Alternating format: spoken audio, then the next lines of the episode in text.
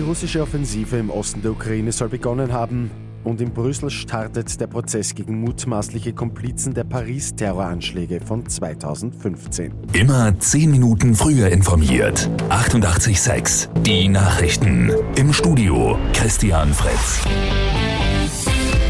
Russland hat nach Angaben des ukrainischen Generalstabs mit der erwarteten Offensive im Osten des Landes begonnen.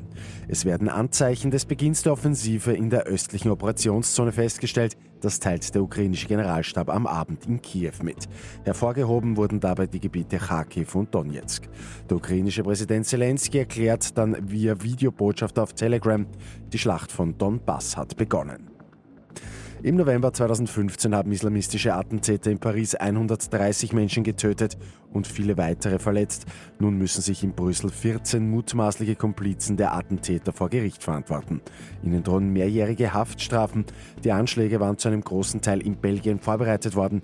Dort hatten die Angreifer auch mehrere Verstecke. Und das britische Parlament kommt heute aus der Osterpause zurück. Premier Boris Johnson muss sich da gleich rund um die sogenannte Partygate-Affäre verteidigen. Johnson hat letzte Woche einen Strafbescheid von der Polizei bekommen. Heute will er im Unterhaus eine Erklärung abgeben. Mit 886 immer 10 Minuten früher informiert. Weitere Infos jetzt auf Radio 886 AT.